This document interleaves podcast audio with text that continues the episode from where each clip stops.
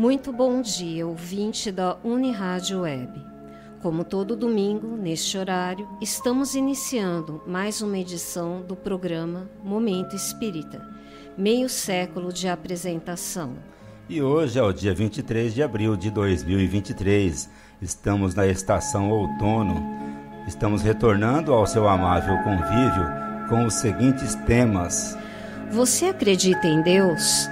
Mas em que Deus você acredita? Os destinos do rico e do pobre no mundo espiritual. A responsabilização pelos atos de vidas passadas. O que diz o Espiritismo sobre a fatalidade e o destino? Evangelização e mocidade continuam aos domingos no Lar Meimei. Palestra e filme encerram os eventos da USE neste mês de abril. Você participa de Momento Espírita enviando perguntas ou comentários por telefone ou WhatsApp para 14 981 05 1535. 14 981 05 1535. Mande sua mensagem agora. E além do aplicativo da Universitária Web, o nosso programa pode ser acessado diretamente pelo site www.uniradios.com.br. Livro que vamos sortear logo mais entre os ouvintes que se comunicarem conosco até 5 para o meio-dia, apenas para dizer que está assistindo o programa. A Família de Guzmán é um romance de Arnaud de Nomier recebido pela médium Denise Correia de Macedo, pela editora M. Os fatos ali narrados e as implicações espirituais que sucederam a uma tragédia na família em pleno século XIX. Se você quer concorrer ao livro A Família de Guzmán, mande mensagem por WhatsApp até 5 para o meio-dia, para 14 981 05 1535, apenas para dizer que está ouvindo o Momento Espírita. E se for a primeira vez que você vai participar, não se esqueça de deixar o seu nome completo e o seu endereço. Equipe que está atuando nesta edição. Controle técnico e sonoplastia Rubinho Botino. Apresentação Luciana e Cláudio.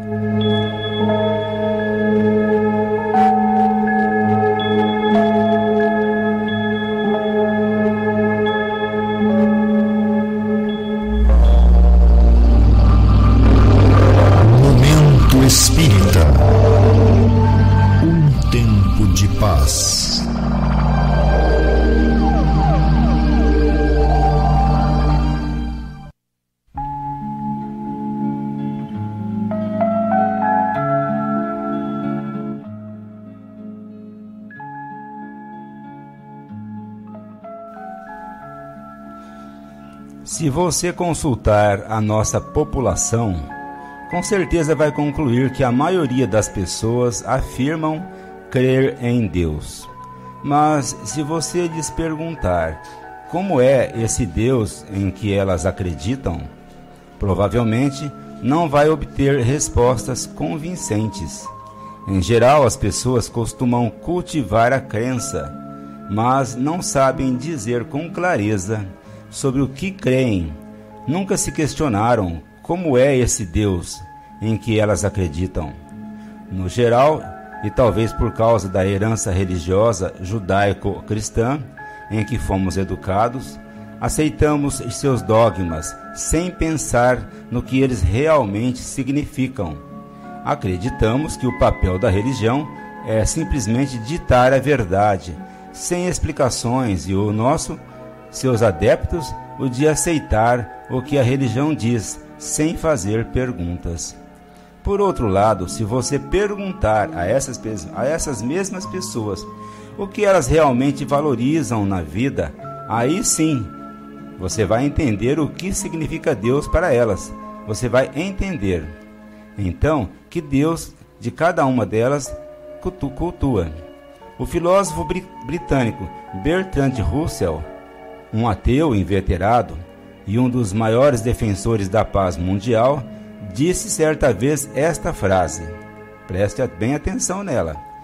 Homens cruéis acreditam num Deus cruel e usam sua crença para desculpar ou justificar a crueldade. Somente homens bondosos acreditam num Deus bondoso e eles serão bondosos de qualquer jeito. Se você conhece a história bíblica, poderá responder com facilidade, porque o Deus de Jesus era diferente do Deus de Moisés. Ou, por outra, porque Moisés apresentou ao seu povo um Deus vaidoso, intolerante e violento, ao passo que para Jesus Deus é sinônimo de amor e compreensão. Porque Moisés mostrou Deus como um rei, ou um soberano pronto a exibir seu poder e a esmagar o primeiro que o desobedecesse, enquanto Jesus apresentou um pai capaz de compreender e perdoar as fraquezas de seus filhos. Esses dois personagens bíblicos, Moisés e Jesus, embora pertencentes a um mesmo povo, viveram em épocas bem diferentes, separadas por mais de dez séculos. Suas necessidades, suas aspirações e seus ideais e suas ideias eram, portanto, diferentes. Quando se referia aos ensinos de Moisés, Jesus costuma dizer: Dizem os antigos. E concluía logo em seguida, e concluía logo em seguida rematava: Eu, porém, vos digo. Ou seja, o que ele tinha a ensinar agora não era mais o que os antigos ensinavam e desse modo costumava apresentar as suas novas propostas, as suas novas versões de vida, em substituição às primeiras. Foi desse modo que seu novo mandamento, na verdade, não só substituía os antigos, mas dava um grande impulso à nova compreensão que o homem passaria a ter de Deus. Logo, não é difícil concluir que a crença em Deus está diretamente relacionada aos valores espirituais que cultivamos. Como afirma Bertrand Russell, de modo que podemos dizer que cada pessoa cria seu próprio Deus interior, ou, se quiserem, cada um tem a sua própria concepção de Deus. Certa vez, a mãe de um aluno perguntou ao professor Alfred New, diretor da escola Summerhill, na Inglaterra, e considerado ateu porque ele não ensinava Deus na sua escola. New questionou: A que Deus se refere, minha senhora? Ao Deus que é capaz de condenar um filho ao sofrimento interno ou ao Deus que nos perdoa as fraquezas e limitações? Se é a este último, Senhora, com certeza nós ensinamos, porque nesta escola procuramos ensinar o respeito e o amor. Allan Kardec afirma em A Gênese que o caráter de uma religião depende da concepção que essa religião tem de Deus. E é verdade. Religiões que proclamam um Deus de amor tendem a ser tolerantes e fraternas. Procuram unir e jamais separar as pessoas, independente de suas crenças. Ao passo que as religiões que pregam um Deus intransigente e exclusivo costumam agir com a mesma intransigência, ensinando intransigência aos seus adeptos. Em que Deus você crê, prezado ouvinte? Se para você o que vale na vida são o amor, o bem, a verdade e a justiça, Deus é toda a grandeza desse seu imenso ideal. Mas se você costuma cultivar valores que revivem o materialismo e o poder da força, o preconceito e a opressão, com certeza, o Deus que você cultiva não passa de um Deus feito à semelhança do mais mesquinho dos homens.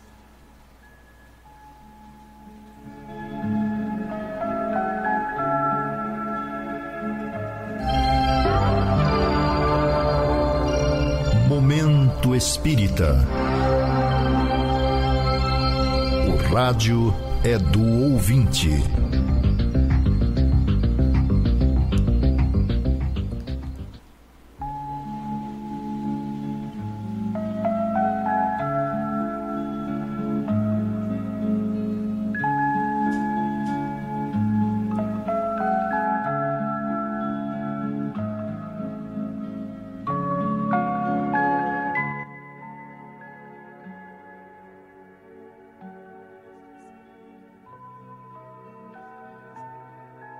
Recorrente que fomos buscar em nossos arquivos.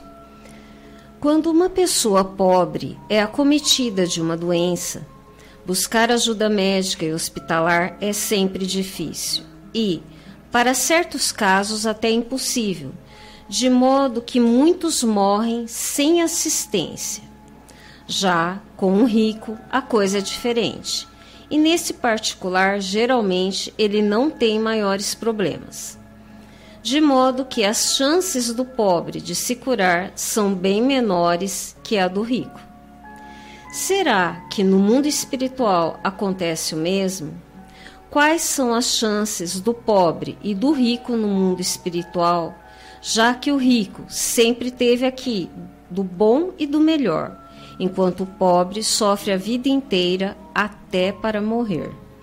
Interessante esta colocação. Na verdade, todos nós sabemos que boa condição, boa condição social das pessoas neste mundo geralmente lhe dá alguma vantagem de ordem material, mas não no mundo espiritual. Jesus falou sobre isso quando contou a parábola do rico e do mendigo conforme lemos no Evangelho. Havia um homem rico que se vestia de púrpura e de linho finíssimo e vivia todos os dias regalado e esplendidamente. Havia também um mendigo chamado Lázaro, que jazia cheio de chagas à porta do rico. Lázaro disputava com os cães as migalhas que caíam da mesa do rico e os próprios cães vinham lamber suas feridas. E aconteceu que o mendigo morreu e foi levado pelos anjos para o seio de Abraão, isto é, para o céu. E morreu também o rico e foi sepultado. No Hades, quer dizer, no mundo espiritual, o rico ergueu os olhos, estando em tormentos, e viu ao longe Abraão e Lázaro ao seu lado clamando, disse: Abraão, meu pai, tem misericórdia de mim e manda a Lázaro que molhe na água a ponta de seu dedo e me refresque a língua, porque estou atormentado nesta chama. O rico insiste e, por fim, pede que Abraão mande alguém avisar seus irmãos na terra para que não lhes aconteça o mesmo. Esta parábola, por si só, mostra que a condição material de uma pessoa pode ser muito diferente de sua condição no mundo espiritual. A questão não está propriamente na riqueza ou na miséria, mas nos sentimentos e principalmente nos atos que cada um praticou em relação ao próximo, enquanto encarnado. Nesta parábola de Jesus, percebe-se que o rico era um egoísta sovina, orgulhoso, enquanto o pobre era uma pessoa humilde do ponto de vista moral. Por isso, o desfecho da história foi de colocar o mendigo numa condição espiritualmente bem superior ao do rico, a ponto de não haver comunicação entre eles.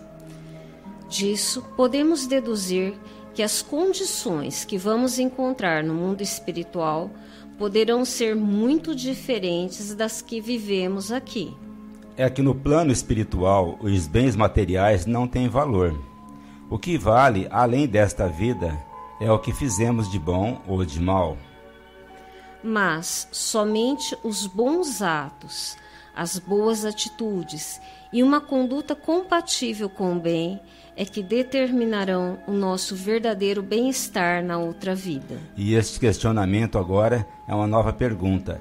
Este questionamento foi feito por um ouvinte que diz alimentar muitas dúvidas sobre reencarnação. E ele diz o seguinte: Se não sabemos nada sobre a vida passada e nem mesmo o que prometemos para esta encarnação, como podemos ser responsabilizados pelos atos que vamos praticar nesta vida? O fato de não lembrarmos de vidas passadas geralmente é usado como argumento para combater a ideia da reencarnação, pois, neste caso, a pessoa alega que não podemos responder por um erro que não lembramos. No entanto, caro ouvinte, este argumento é insuficiente para questionar a reencarnação, porque não leva em conta o sentido filosófico da reencarnação. Recentemente, uma revista de neurociência publicou um trabalho sobre como remover memórias indesejáveis da mente, considerando que muitas pessoas vivem atormentadas por lembranças traumáticas desta mesma existência. Nesse novo estudo, cientistas descobriram que esquecer intencionalmente requer maior esforço mental do que o necessário para memorizar. Ora, neste caso, estamos falando apenas de esquecimento de fatos da vida presente e não de vidas passadas. De fatos perturbadores como decepções, acidentes graves, assaltos, sequestros, enfermidades, grandes perdas. Esses fatos podem causar, ao longo dos anos, transtornos emocionais graves, levando o paciente a buscar ajuda de especialistas, sobretudo psiquiatras e psicoterapeutas, a fim de se verem livres de tais lembranças. Esta questão, esta questão, caros ouvintes, reacende nosso interesse em estudar mais a fundo a reencarnação pois sabemos que na reencarnação o esquecimento exerce papel fundamental. Quando tomamos consciência desta vida, via de regra, nada lembramos de experiências anteriores, como se elas não tivessem existido. Mas por que isso? Porque memórias indesejáveis de vidas passadas também podem causar grandes transtornos emocionais ao espírito. Por isso, a regra é esquecer de vez o passado, como se ele jamais tivesse existido. Imaginem um filho que se lembrasse que fora assassinado pelo seu pai, pai atual, em vida anterior. Que problema poderia surgir entre eles? Estamos apenas dando um exemplo. É claro, não haveria clima para uma reaproximação, pelo contrário, o ódio que existiria entre eles reacenderia e a vida em comum seria simplesmente impraticável. Neste caso, para que serviria então a reencarnação? Assim como durante esta vida, há uma necessidade muito pronunciada de nos desligarmos das experiências traumáticas, preferindo esquecê-las conforme os estudos citados. Com muito maior razão, o processo de esquecimento acontece em relação ao espírito que renasce para outra vida. A natureza é sábia, muitos afirmam, e de fato é. Quando a reencarnação acontece, é acionado de forma automática no espírito um mecanismo que cuida de apagar memórias indesejáveis. Além disso, devemos levar em consideração que o cérebro atual, onde as memórias são retidas, não é o mesmo cérebro da vida anterior.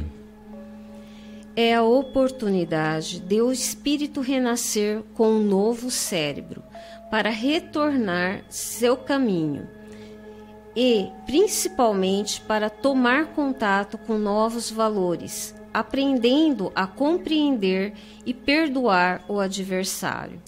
É por isso que no meio espírita, onde as pessoas acreditam na reencarnação, é comum as pessoas afirmarem que o esquecimento é uma verdadeira bênção.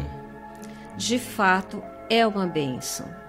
É a sabedoria e a misericórdia divinas em ação, através das leis da natureza, dando a cada um uma nova existência para a retomada da vida de uma maneira mais elevada, mais consentânea com a lei do amor.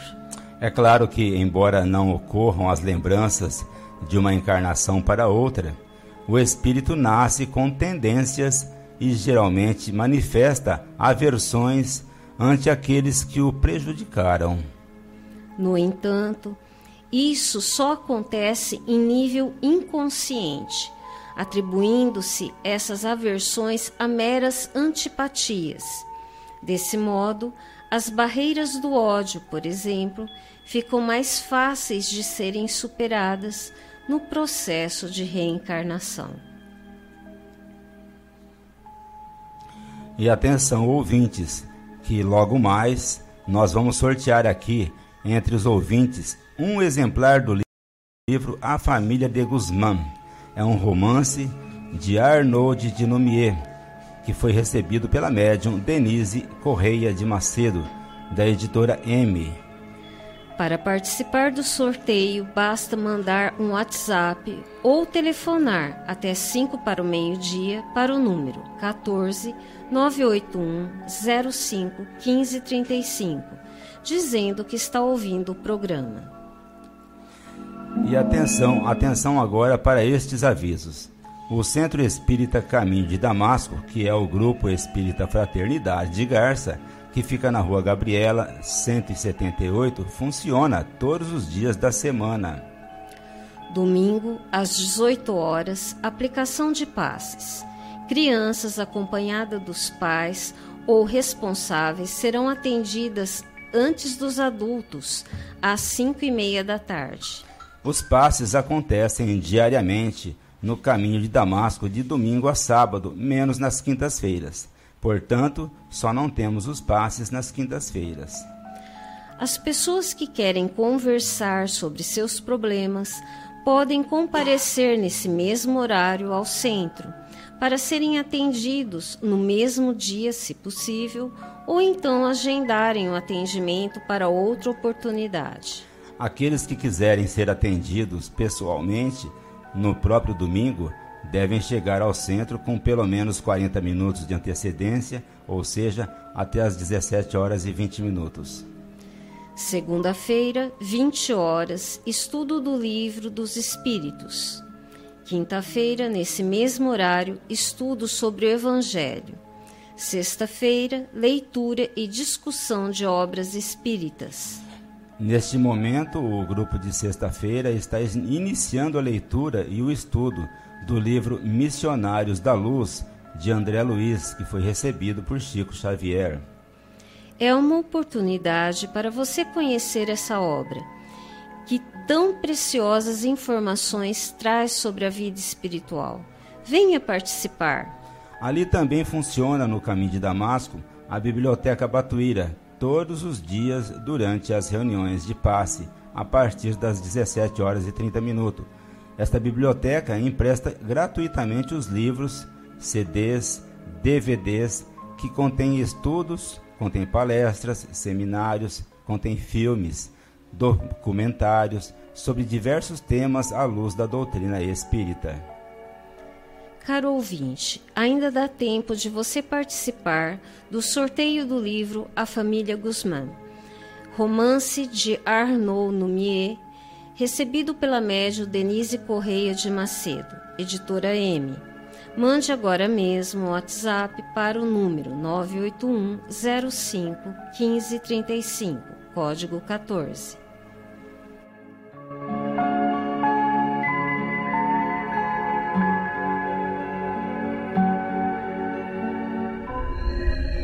Existem muitas coisas a que às vezes não damos o devido vida é uma bênção divina. Através dela, podemos ser felizes e proporcionar a felicidade aos outros. Por isso, é preciso defender a vida, a nossa vida e a do próximo. Pena de morte, aborto, suicídio e eutanásia são formas de violência contra a vida com as quais não podemos concordar. Lutemos em defesa da vida. Pena de morte um crime não justifica outro crime. Diga não. Suicídio. um gesto infeliz. Dê uma chance a você mesmo. Existe sempre alguém para ajudá-lo. Aborto, um ato de covardia. A vítima não pode defender-se. Eutanásia, uma ação criminosa. Com confiança em Deus e o firme desejo de obedecer suas leis, a vida terá outro sentido. Mensagem em defesa da vida. Apoio. Federação Espírita Brasileira.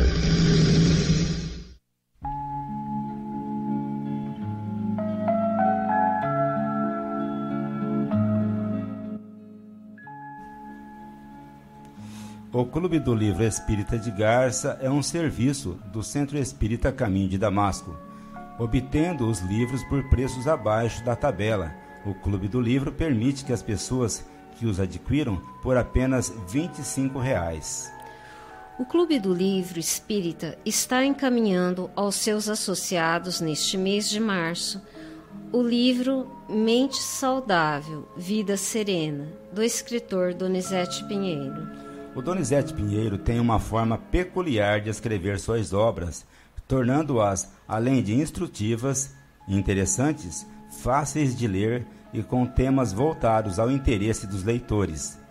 Mente Saudável, Vida Serena é um livro de grande utilidade para os leitores, abordando questões que envolvem a saúde e a espiritualidade.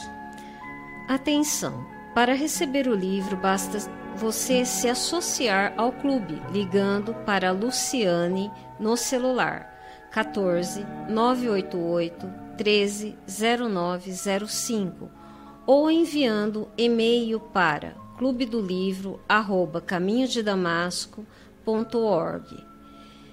dando nome e endereço de entrega. O clube informa que só realiza entrega na cidade de Garça. E atenção, pais! As atividades de evangelização infanto-juvenil do Lar Meimei para as crianças a partir dos 3 anos e aos adolescentes até 13 anos estão sendo realizadas no Lar Meimei todos os domingos às 10 horas. No período da tarde, a partir das 16 horas, reúnem-se no Lar Meimei os jovens você que é jovem e quer discutir questões existenciais com base na concepção espiritual da vida, será sempre bem-vindo ao grupo. Por outro lado, o Bazar da Pechincha, ou Brechó do Lar Meimei, também já retomou suas atividades de atendimento ao público todas as sextas-feiras, a partir das 13 horas. Atenção! Entrando no site do Centro Espírita Caminho de Damasco, você vai obter uma série de informações sobre o centro e sobre o Espiritismo. Ali no site você pode entrar acessando o link www.caminhodedamasco.org. Ali você vai encontrar todo um material informativo sobre o centro e suas atividades. Clicando no menu você encontrará, entre outras matérias, as gravações das edições anteriores de Momento Espírita. Encontrará também as informações sobre o Clube do Livro, vídeo palestras de temas variados, bem como mensagens espíritas em card e em áudio.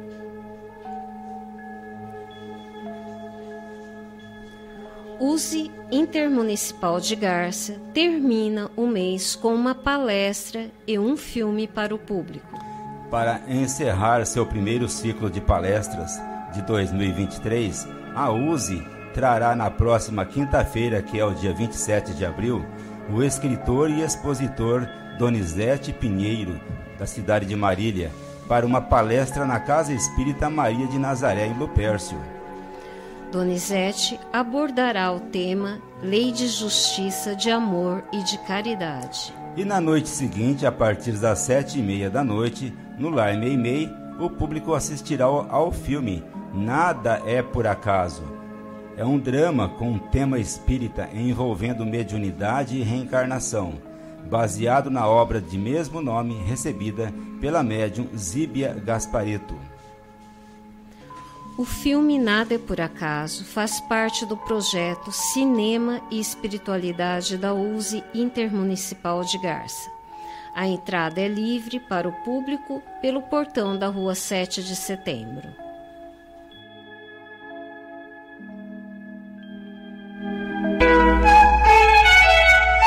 Momento Espírita. Mensagem para a nova era.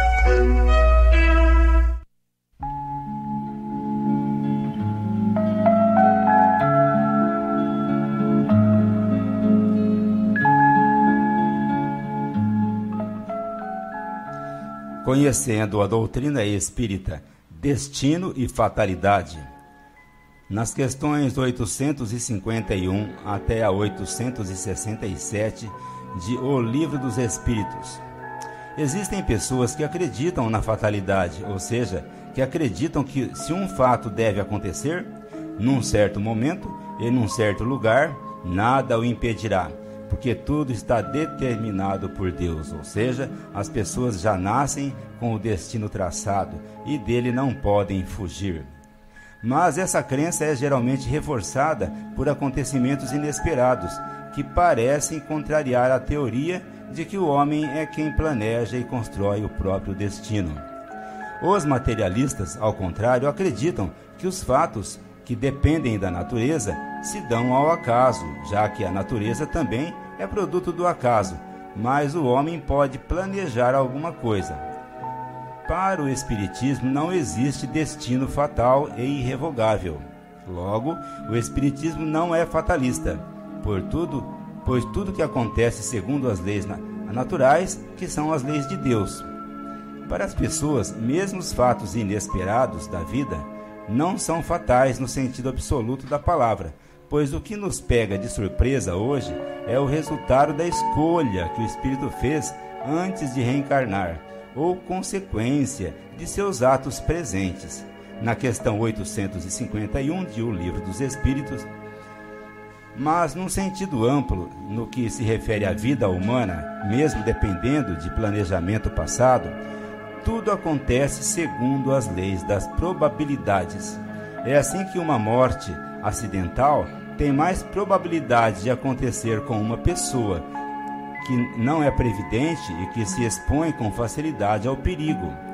Na lei de Deus, caros ouvintes, não existe destino irrevogável, porque se tudo estivesse previsto, de nada valeria o esforço em evitar o mal, de modo que, esse, nesse caso, não havendo uma escolha, não gozaríamos do livre-arbítrio, não teríamos culpa e nem méritos pelo que, pelos atos que praticamos.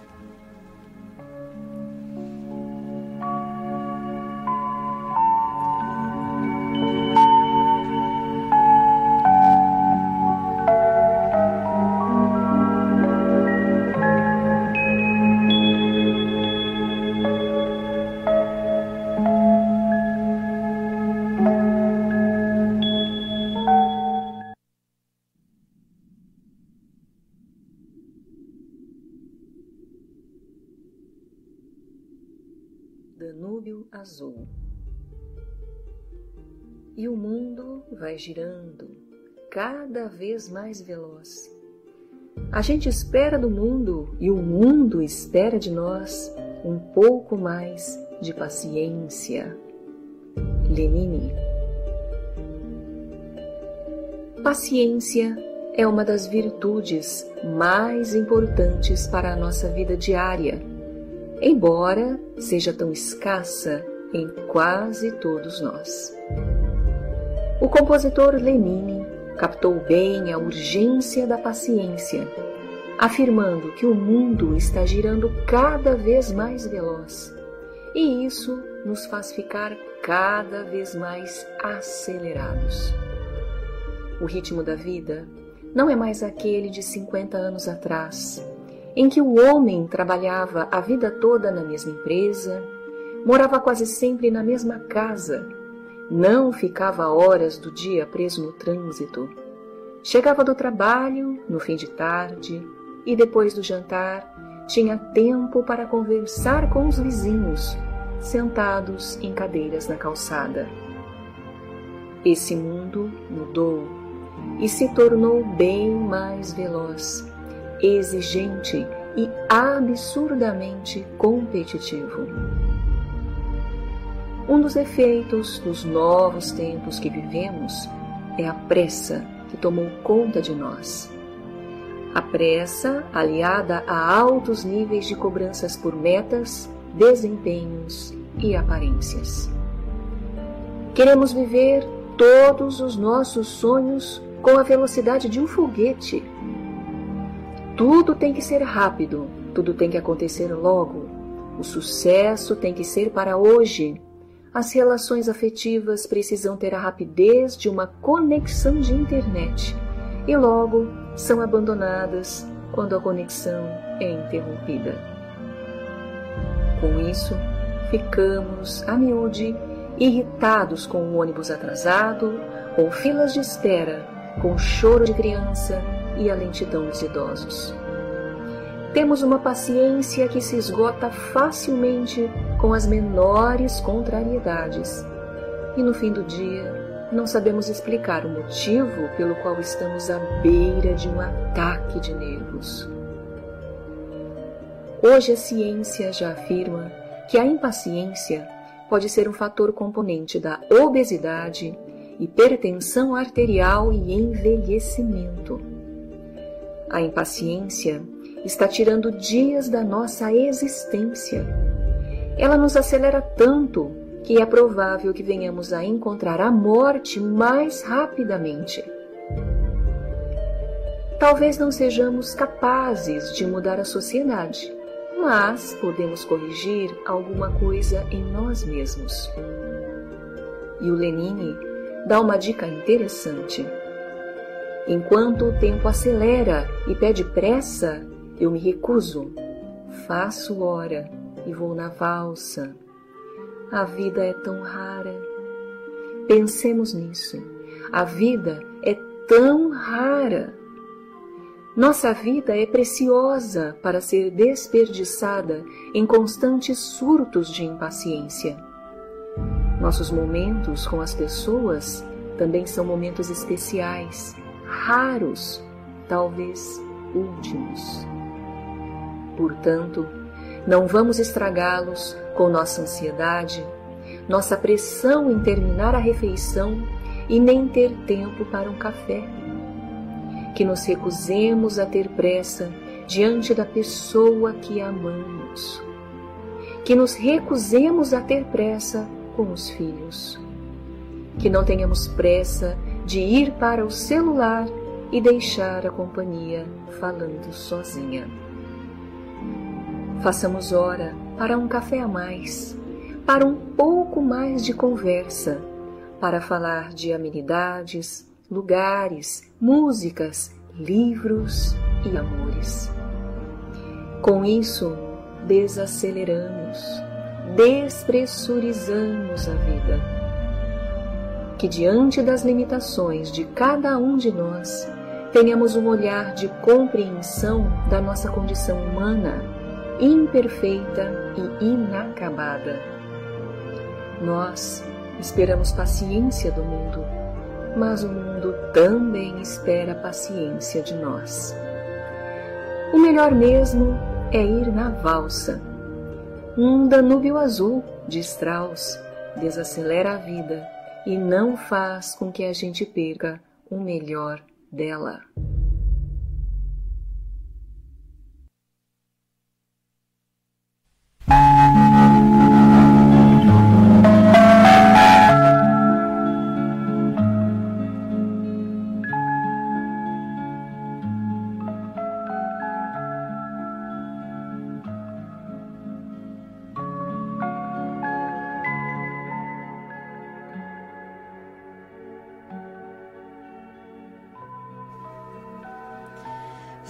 Agora quem foi o ouvinte ou a ouvinte sorteada no programa de hoje, dentre os que nos ligaram, e que vai levar um exemplar da obra A Família Guzmán, romance de Arnaud Numier, recebido pela médium Denise Correia de Macedo, editora M. Bem ouvintes, realizar o sorteio do livro viemos a saber que o livro saiu, pa, saiu para nossa ouvinte Maria Luísa Batista. Maria Luísa Batista, residência em Garça. Parabéns, nossos parabéns, Luísa. Você pode pegar seu livro na loja Leves de Garça, que fica na rua Minas Gerais, 148, no centro da cidade de Garça, durante esta semana, de segunda até sexta-feira, no horário comercial. Caro ouvinte de Momento Espírita, estamos encerrando mais uma edição do nosso programa, agradecendo sua amável audiência e atenção. Não saiam da Universitária Web para assistirem logo em seguir os programas Perspectiva, 5 minutos com você e História de uma Mensagem. Ao final desta edição, Momento Espírita deseja a você e a todos os seus saúde e paz. Para encerrar, como fazemos todos os domingos, vamos ouvir uma mensagem espiritual na voz de Chico Xavier.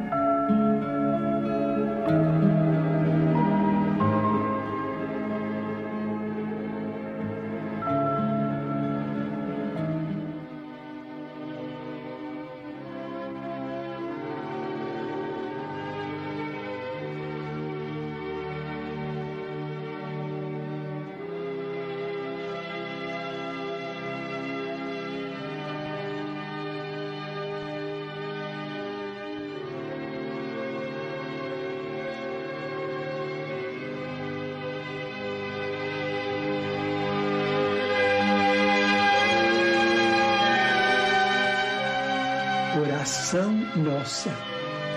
Senhor, ensina-nos a orar sem esquecer o trabalho, a dar sem olhar a quem, a servir sem perguntar até quando, a sofrer sem magoar, seja quem for, a progredir sem perder a simplicidade, a semear o bem sem pensar nos resultados a desculpar sem condições, a marchar para a frente sem contar os obstáculos, a ver sem malícia, a escutar sem corromper os assuntos, a falar sem ferir, a compreender o próximo sem exigir entendimento, a respeitar os semelhantes sem reclamar consideração, a dar o melhor de nós além da execução do próprio dever, sem cobrar taxas de reconhecimento.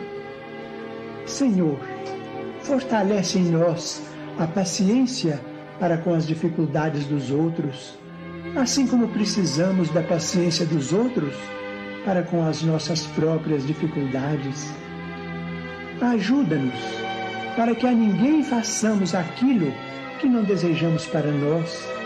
Auxilia-nos sobretudo, a reconhecer que a nossa felicidade mais alta será, invariavelmente, aquela de cumprir teus desígnios, onde e como queiras, hoje, agora e sempre.